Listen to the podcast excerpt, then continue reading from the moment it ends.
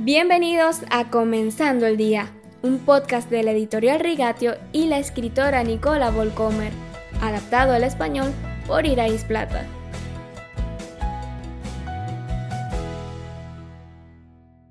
Bienvenidos a Comenzando el Día, y hoy tenemos un nuevo mes y un nuevo tema. Nuestro tema del mes de agosto se llama Amo mi iglesia, ¿no? El comportamiento de los hermanos cristianos es la razón más citada de la adversión a las comunidades que actualmente se está extendiendo entre los cristianos, lamentablemente también la adversión a Dios y a la fe en general. Rara vez conozco personas apasionadas por sus comunidades, por sus iglesias. ¿Por qué necesito una iglesia si todo lo que significa es estrés?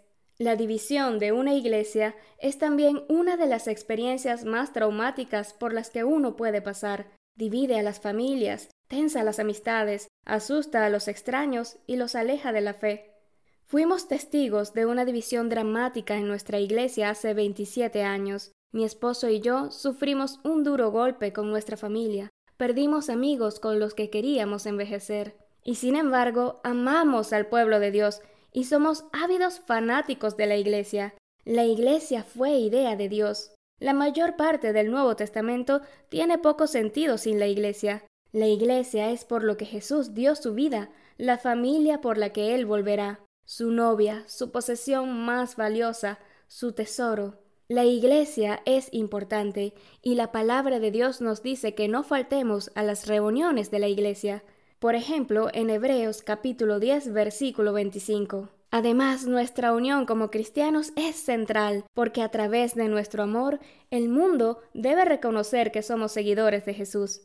De este modo, todos sabrán que son mis discípulos, si se aman los unos a los otros. Juan capítulo 13 versículo 35. Las puertas del infierno no resistirán a la iglesia, dice Jesús en Mateo 16 18. Pero, ¿y si el infierno parece estar agazapado en medio de la iglesia?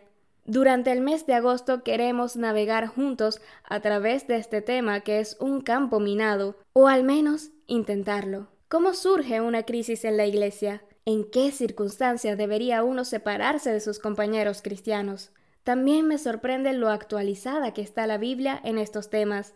No hay problema en una comunidad que no se pueda prevenir o resolver si la transparencia, la humildad y una mirada constante a la palabra de Dios caracterizan nuestro trato mutuo.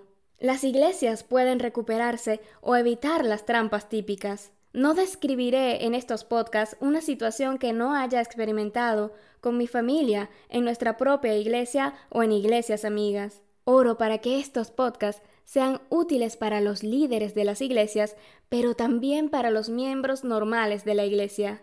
Recuerden entonces que este mes de agosto estaremos hablando sobre la iglesia. Amo a mi iglesia, ¿no? Puedes hacer el ejercicio de escribir algunas experiencias, tanto positivas como negativas, que has tenido con tu iglesia. Recuerda que puedes enviarnos preguntas o comentarios a comenzando.dia.gmail.com.